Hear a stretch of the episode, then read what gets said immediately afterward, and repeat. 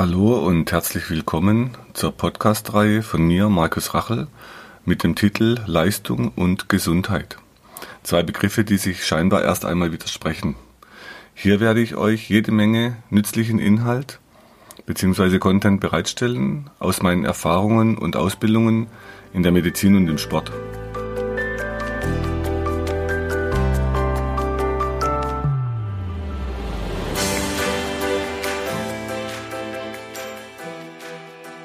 Die physiologische Gelenksfunktion mit Kapselbandapparat, der Gelenksflüssigkeit, dann in der Gelenkflüssigkeit sind Zellen und die ernähren das Gelenk. Im Gelenk verteilt dann die zarte Meniskusstruktur beim Bewegen die Flüssigkeit. Heißt, es ist wichtig in der Physiologie, die Bewegung ernährt das Gelenk. Dann haben wir zum Beispiel im Kniegelenk gibt es Kreuzbänder, durch das Schultergelenk zieht die lange Bizepssehne durchs Gelenk. Das ist eine absolute Besonderheit. Dann haben wir im Gelenk ein sogenanntes Drehgleiten. Das heißt, das Gelenk würde sonst, wenn es sich bewegt, aus dem Gelenk rausspringen. Und um das zu verhindern, dreht das Gelenk in der Bewegung mit. Also das Drehgleiten kann man zum Beispiel in der Physiotherapie behandeln, in der manuellen Therapie. Da gibt es schöne Techniken. Für mich persönlich war das immer zu sehr am Gelenk. Also ich mochte das persönlich nicht so sehr. Viele mögen es als als eine Technik. Dann haben wir am Gelenk Muskeln und die überspannen das Gelenk von außen. Das heißt jetzt, wenn man einen Muskel hat, der läuft dann zum Beispiel oben vom Oberschenkel weg und zieht übers Gelenk, um es dann zu bewegen. Der überträgt also die Kraft, wenn er zieht, über eine Sehne an den Knochen und dazwischen liegt das Gelenk und im Gelenk findet dann die Bewegung statt, die vom Muskel produziert wird, die Kraft. Oft überspannt ein Muskel mehrere Gelenke. Wenn man jetzt mal diesen Oberschenkelmuskel nimmt, der kommt oben, der heißt Rectus femoris, der kommt oben als Ursprung an der Hüfte am Beckenknochen. Von der Spina iliaca anterior inferior heißt der Knochen. Und das könnt ihr bei euch selber tasten, wenn ihr am Beckenknochen vorne die Spitze habt, über dem Oberschenkel. Und da geht man ein bisschen runter tiefer in den, in den Muskel rein. Und dort in die Tiefe findet man den Knochen, wo der Muskel ansetzt. Und man muss sich so ein bisschen bohren, das geht leichter, wenn das Bein angestellt wird. Also von dort kommt der Muskel, läuft dann über den gesamten Oberschenkel runter, setzt an der Kniescheibe an und geht dann unter der Kniescheibe an den Knochen vom Schienbein, also am oberen Ende vom Schienbein. Und in seiner Funktion macht der Muskel in der Hüfte, hilft er beim Strecken ein bisschen mit. Aber, Entschuldigung, beim Beugen. Und im Knie streckt er das Gelenk. Und er unterstützt das vordere Kreuzband im Kniegelenk in seiner Funktion. Jetzt haben wir also Muskeln, die vernetzen sich zu ganzen Muskelketten um die Kräfte im Körper zu verteilen, die auftreten, wenn wir uns bewegen. Also, wir können mal ein einfaches Beispiel machen. Wenn ihr hochspringt, passt auf, dass ihr den Kopf an der Decke nicht anschlagt, dann kommt ihr runter und landet auf euren Knien. Wenn ihr es selber versucht, werdet ihr sehen, ihr geht ein bisschen in die Knie, um das abzufedern. Wenn ihr das macht, dann verteilt in dieser Muskelkette die ganz kleinen Teilchen im Muskel, die ziehen und schieben ineinander, das nennt man Aktin-Myosin. Und dieses Ineinanderschieben dieser kleinen Teilchen, das fängt die Kraft ab. Und da wir davon aber Millionen hintereinander geschaltet haben in so einer Muskelkette, ist das ein wunderbarer Mechanismus, um Kräfte, die entstehen, abzufangen. Und ähm, das erklärt zum Beispiel auch, wieso, wenn jemand Turner ist. Und wenn ihr mal eine WM euch anschaut im Fernsehen, was die Jungs oder Mädels dort so machen, zum Beispiel nehmen wir einen Reckturner.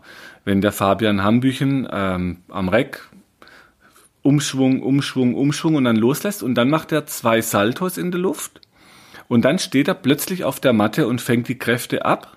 Das heißt, er beugt ein bisschen und dann steht er. Die ganze Kraft, die da wirkt, wird über das ganze Muskelsystem in so einem Netz verteilt. Das, wenn ihr euch Bodenturner anschaut oder Turnerinnen und seht, was die für Bahnen springen, heute springen die am Boden einen zweifachen Salto und stehen dann wieder. Jetzt können wir mal einen Versuch machen, wenn ihr mal hochspringt und die Knie völlig durchstreckt oder von einem Stuhl runterspringt, bei völlig durchgestreckten Knien. Bitte, das war ein Witz, tut's nicht, äh, weil dann wirkt die Kraft plötzlich im Gelenk, weil es der Muskel nicht abfedern kann und dann geht was kaputt. Also auf keinen Fall mit durchgestreckten Knien irgendwo runterspringen. Das heißt jetzt, wenn uns erzählt wird, Joggen sei schlecht für die Gelenke, dann haben Orthopäden insoweit recht, wenn die Muskeln zu kurz werden, dann wirkt diese Kraft durchs Gelenk und nicht mehr wie am vorderen Oberschenkelmuskel über die Kniescheibe am Unterschenkel, der an dem Knochen, wo der ansetzt, wo die Kraft dann hingehört. Es gibt ein Krankheitsbild, zum Beispiel den Morbus Osgood-Schlatter. Bei jugendlichen Fußballern haben wir das gerade mehrfach. Ähm, das heißt, wenn der Oberschenkelmuskel zu kurz wird, dann wirkt die Kraft, wenn die abbremsen, eben nicht da, wo sie hingehört, sondern da sieht man, wie die Kraftwirkung am Knochen was verändert und der Knochen passt sich dieser Kraft dann an und bildet sich dort verstärkt. Also, das heißt natürlich im Rückschluss auch für unsere Behandlungen in der Myoreflextherapie oder in der Myohydrotherapie. Wir behandeln dann dort, wo der Muskel herkommt, nämlich an seinem Ursprung oben am Becken. Das wundert manche dann, Allerdings, wenn die mehrfach in Behandlung waren und das System von diesen Muskelnetzen und Muskelketten verstehen, dann äh, ist es äh, also eine gewisse Logik dahinter.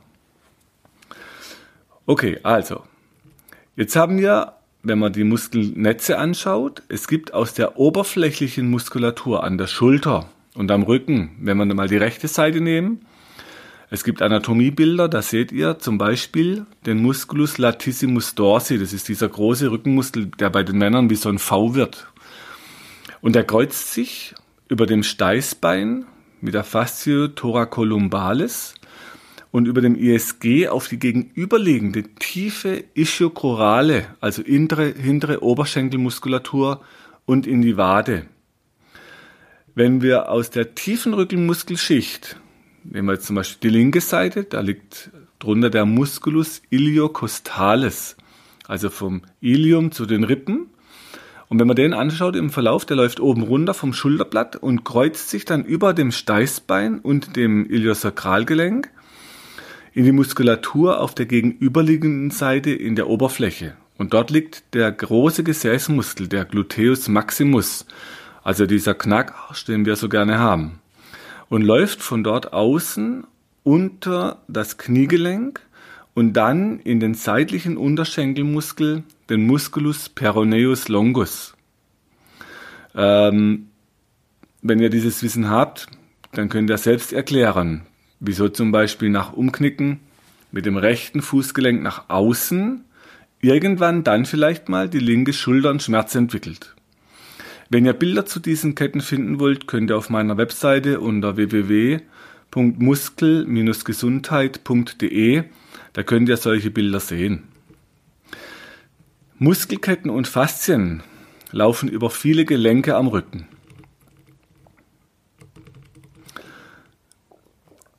Darunter liegen die vielen Facettengelenke, die die Wirbelkörper miteinander verbinden.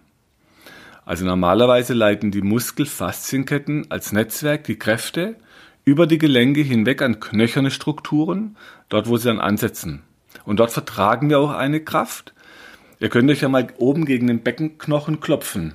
Das heißt, wenn da dagegen klopft, da vertragt ihr eine Kraft. Aber nicht im Gelenk drin, das sind hauchzarte Meniskusstrukturen und hauchzarte Knorpelstrukturen. Und deshalb kommt es dann bei verkürzten und verklebten Faszien bzw. Muskeln zu Blockaden an den Gelenken.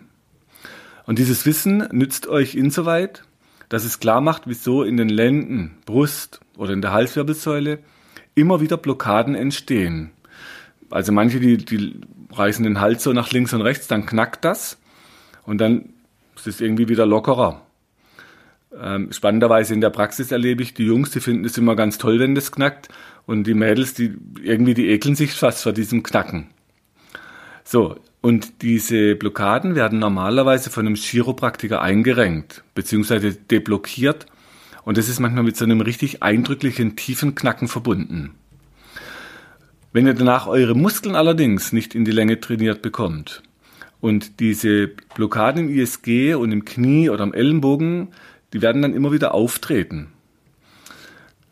Oder zum Beispiel auch als Knacken oder Blockade im Kiefergelenk gibt es das immer wieder. Das heißt, die Patienten bewegen, dann knackt es so im Gelenk wie, wie so in einer Unwucht.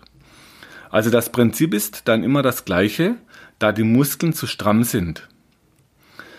Und eine entscheidende Erkenntnis für euch aus diesem Podcast könnte sein, dass es nicht an den zu schwachen Muskeln liegt oder nur an einer Instabilität, die ihr kräftigen oder stabilisieren müsst.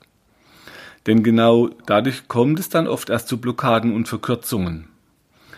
Wenn man mit dem Krafttraining auch die Ruhespannung in den Muskelketten steigt und oder steigert und dadurch der Druck im Gelenk, dann passiert genau das, dass die Gelenke durch die Verkürzungen immer wieder so trainiert werden, dass das Knacken entsteht.